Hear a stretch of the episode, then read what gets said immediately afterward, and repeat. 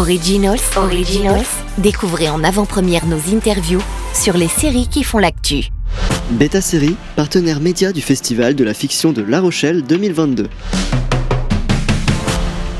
On est au Festival de la fiction de La Rochelle, donc Beta Série est partenaire, et on accueille dans cet épisode d'Originals Emilia Chule et Louis Cunningham, le dieu principal de la nouvelle série de Canal+, Marie-Antoinette. Les acteurs interprètent Marie-Antoinette elle-même et Louis XVI. Bonjour à vous Vous interprétez des figures historiques, françaises de surcroît, mais aucun de vous n'est français. Alors comment avez-vous approché les rôles et appris sur les personnages? Premièrement, Marie-Antoinette était autrichienne. Mais bon, je ne suis pas autrichienne, je parle quand même allemand aussi. C'est à peu près correct du coup? Ça passe que ce soit moi qui l'incarne.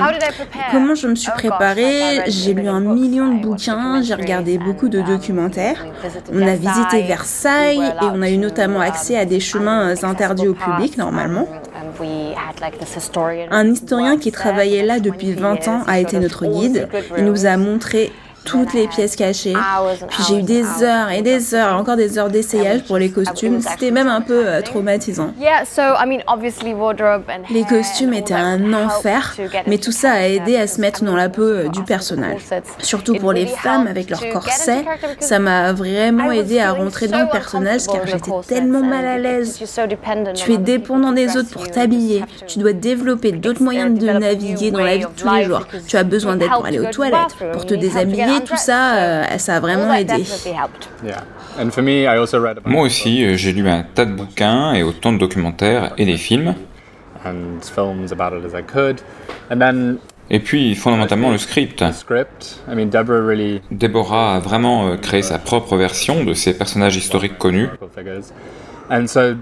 Plonger là-dedans et comprendre les petites nuances des personnages et de la relation entre nous deux, c'est important.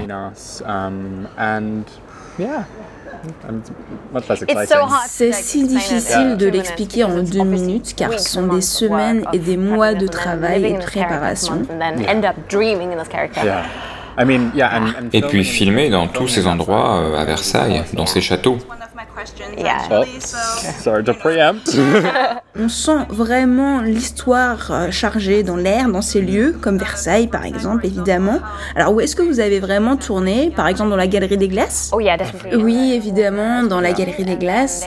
Et puis aussi, il y a ce magnifique escalier. Oui, euh, à, l'arrière, à l'extérieur aussi. Euh, et l'échiquier en marbre, l'arche en marbre Non, non, marbre l'arche, c'est à Londres. Oups, pardon, je pensais à la cour de marbre. Eh, je rappelle que ce n'est pas ma langue maternelle. Puis aussi dans les jardins. Et la scène quand Marie-Antoinette arrive à Versailles, Louis se cache tout en haut du château. Il s'agit en fait d'une bibliothèque qui était le lieu favori de Louis XV et probablement de Louis XVI aussi, on va dire. Et ça, c'était fou. D'être au sommet tout en haut, derrière ces fenêtres dorées et te regarder dans ta robe géante. C'était terrifiant, mais aussi euh, incroyable. Tu ressentais vraiment tout ce que tu devais ressentir, ça nous a beaucoup aidé. Il s'agit de l'un de vos premiers projets en cast principal, le premier pour toi, Emilia, en anglais, et l'un de tes premiers projets tout court, Louis. Alors ça faisait quoi d'aller sur le plateau tous les jours, en sachant qu'il y aurait des acteurs euh, expérimentés comme um, James Purfoy? Je ne suis pas sûre, j'ai quand même tourné toute ma vie. Et puis je me connais, je, sais que je prépare, je prépare encore. Et à un certain point, je deviens très nerveuse et très tendue, car tout ça, ce n'est plus de mon ressort. Alors que moi, j'ai qu'une envie, c'est de continuer à me um, préparer. Je ne me sens jamais prête. En soi, je veux dire qu'ils se sont, qui se sont prêts. Quand est-ce que tu sais que tu connais assez un personnage? Tu dois juste te rendre sur le plateau et commencer à tourner. C'est comme ça que tu sais au final. Alors la semaine avant de commencer, j'étais vraiment en train de mourir à l'intérieur. Mais le jour où on a commencé à tourner, je me sens chez moi et c'est parti. Pour moi, c'est un peu différent. Je n'ai pas été sur un plateau toute ma vie. C'est en gros mon premier rôle dans une grande production et j'étais terrifié. J'avais si peur et j'étais si nerveux avec tous ces acteurs incroyables autour de moi et ces décors euh, inimaginables. Um, Mais ce qui est bien, c'est que Louis XVI, le personnage, est aussi terrifié que moi. Et il a trop peur pour parler euh, très souvent. Donc, euh, donc par moments, j'avais l'impression de vraiment le comprendre. Car le premier jour sur le plateau, c'était juste euh, Allez, allez, allez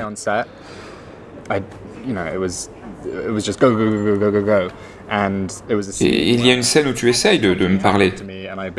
Ah oui, car euh, il ne me parle pas ni ne me regarde alors qu'on est mariés. Hein. Euh, si, si, au bout d'un certain temps.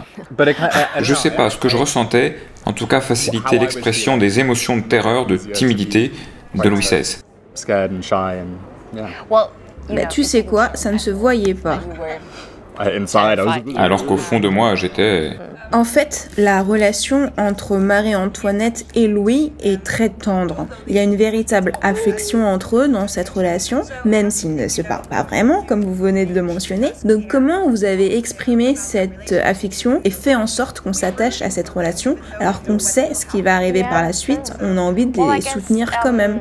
Je suppose que dans notre histoire, comme c'est très clair la cruauté de ce qui leur arrive, ça marche. Imagine un peu Marie-Antoinette à 14 ans, Louis XVI avec 15 ans. Ils étaient des gosses.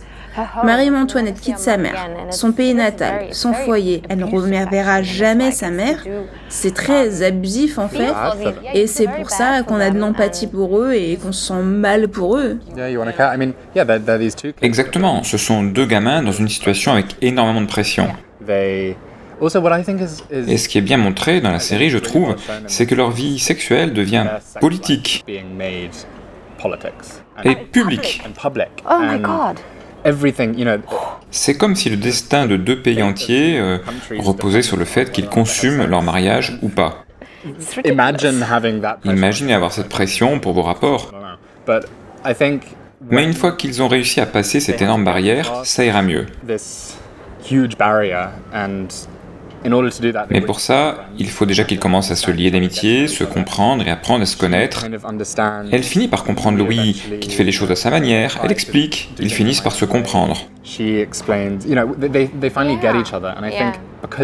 parce que ça prend du temps, et que c'est joliment fait sur une certaine durée, j'espère que le public pourra comprendre au fur et à mesure pourquoi ces gens sont comme ils sont, ce qu'ils font. En tout cas, c'est la raison pour laquelle j'ai adoré cette histoire. C'est tellement une histoire d'amour non conventionnelle. Avec ce genre de fin. Et d'ailleurs, vous connaissez les plans sur la durée pour euh, la série, jusqu'à quelle époque elle va durer? Oh, as in. Yes. Oh, okay. Yeah. L'idée, c'est qu'on aille jusqu'au quick. Quand on entend le nom de Marie-Antoinette, on pense forcément au film de Sofia Coppola. Il y a quelques similitudes car c'est une revisite moderne, c'est très coloré aussi. Mais euh, pour vous, quelles sont plus les différences peut-être que les euh, similitudes? Oh, Hmm, Il n'y a aucune similitude pour moi entre les deux œuvres. À part le fait que ce soit la même personne et la même histoire.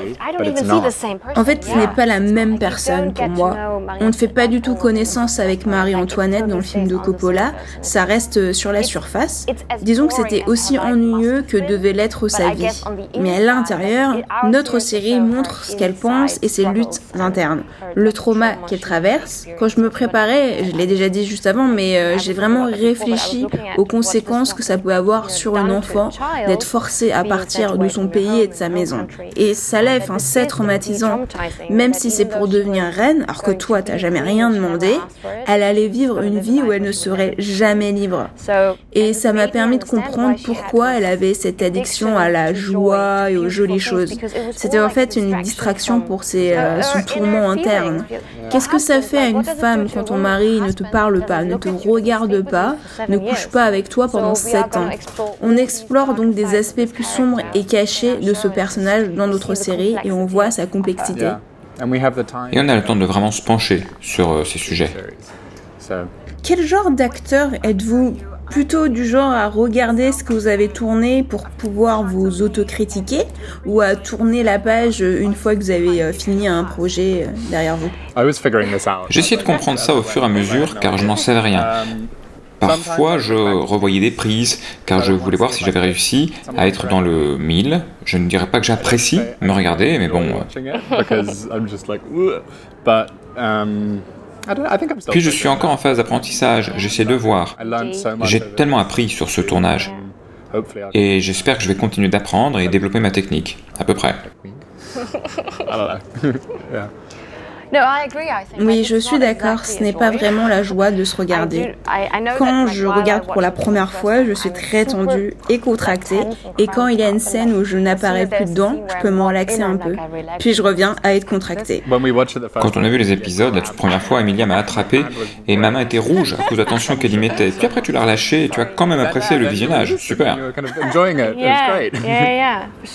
Mais je ne pourrais pas regarder des projets que j'ai faits il y a quelques années car c'est juste horrible. Avec chaque projet, tu t'améliores et tu mûris, donc ton jeu change. Et euh, il y a certains euh, anciens projets que je ne pourrais vraiment pas revoir. Quel genre de directive de mise en scène avez-vous reçu? Est-ce que les personnages étaient déjà complètement incarnés? Vous avez pu mettre un peu euh, de vous-même? J'ai clairement trouvé des similitudes entre Marie-Antoinette et moi-même, um, comme notamment sa personnalité très énergique, un peu enfantine, très joyeuse. Um, et moi-même, je suis un petit peu comme ça, mais je n'ai jamais laissé autant libre cours à cet aspect de ma personnalité. Mais c'était une belle expérience pour moi durant tout ce tournage, car ça a pris donc euh, six mois, plus de six mois. On était éreintés, on avait beaucoup de prépa, puis des plannings très serrés tous les jours. Mais j'ai puisé dans ces similitudes justement pour m'énergiser et reprendre de l'adrénaline. Comme ça, je laissais juste l'enfant en moi complètement libre. C'est comme si un peu, c'est assez sympa, si j'avais trouvé ma Marie-Antoinette intérieure. Pour moi, comme je le disais, étant un néophyte dans tout ça, j'étais vraiment appréhensif et un peu craintif de tout le process depuis le début. Mais avec Pete, le réalisateur du premier épisode, il était incroyable. Pour chaque chaîne, chaque moment, on a vraiment pu discuter de pourquoi ça se passait comme ça, pourquoi il ressentait cette émotion, que se passe-t-il. Chaque moment était réfléchi. J'imaginais la chaîne dans une direction, mais en fait, elle allait dans une autre direction. Et aussi, travailler avec Emilia, c'était fascinant. Quand elle arrive avec sa perruque prête à tourner et tu ne sais pas ce qui va arriver. Parce qu'elle va sauter sur les meubles, quelque chose de différent à chaque prise. Et tu vois dans ses yeux que ça pétille quand une idée surgit little twinkle that comes on when an idea has arrived. And it's both Pete, Pete moi et chef op aussi, on avait tendance à nous arrêter et à lui demander Dis-nous ce que tu as en tête. Let's, let's, let's figure it out. But, um, bon, on s'est bien amusé. Bien sûr, il y avait des scènes où on savait ce qu'on voulait atteindre, mais d'autres qu'on n'avait pas prévues et où on a juste avisé sur le coup.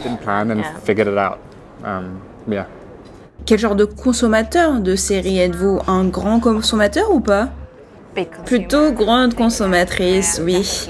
Bien sûr, j'adore aussi le cinéma, mais j'adore aussi bah, mon canapé. Oui, exactement, c'est trop facile.